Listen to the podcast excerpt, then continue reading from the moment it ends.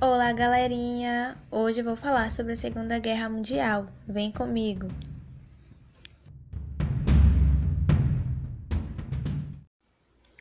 A princípio é necessário compreender os motivos que levaram à eclosão de um segundo conflito bélico no mundo.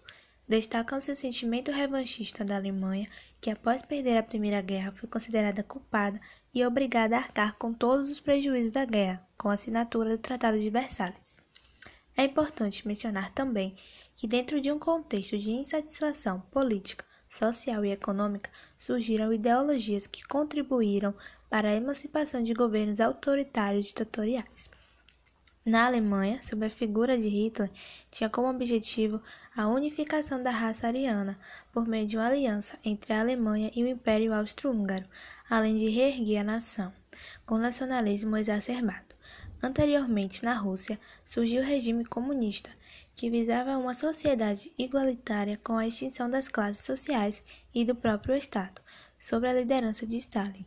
Esse sistema, baseado no socialismo de Karl Marx e Friedrich Engels, não solucionou o problema interno da Rússia, tornou-se radical e ainda impulsionou revoltas em outros lugares do mundo. E na Itália, sob a liderança de Mussolini, acendeu-se o fascismo. Esses movimentos se ocuparam de extrema violência e repressão, sendo nenhum deles benéfico, além de toda a submissão ideológica e disseminação de ódio. Bom, diante desta instabilidade é firmado o Pacto Germano-Soviético de Não Agressão, mas que foi quebrado quando o exército alemão invadiu a Polônia em 1939, dando início à guerra.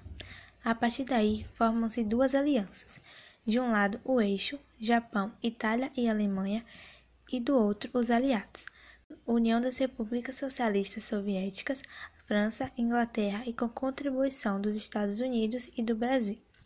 Entre os objetivos desse confronto armado estava conter o avanço da ideologia nazista e derrubar a hegemonia econômica europeia.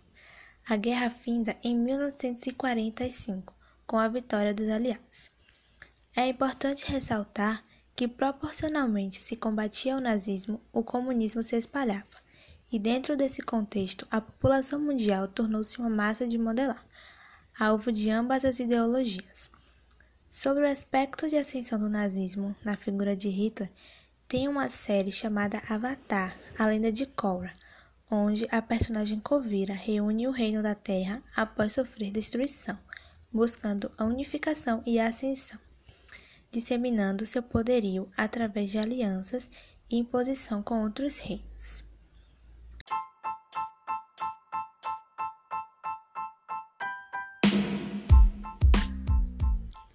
Então, galerinha, foi isso. Espero que gostem, viu? Fica a dica, assistam.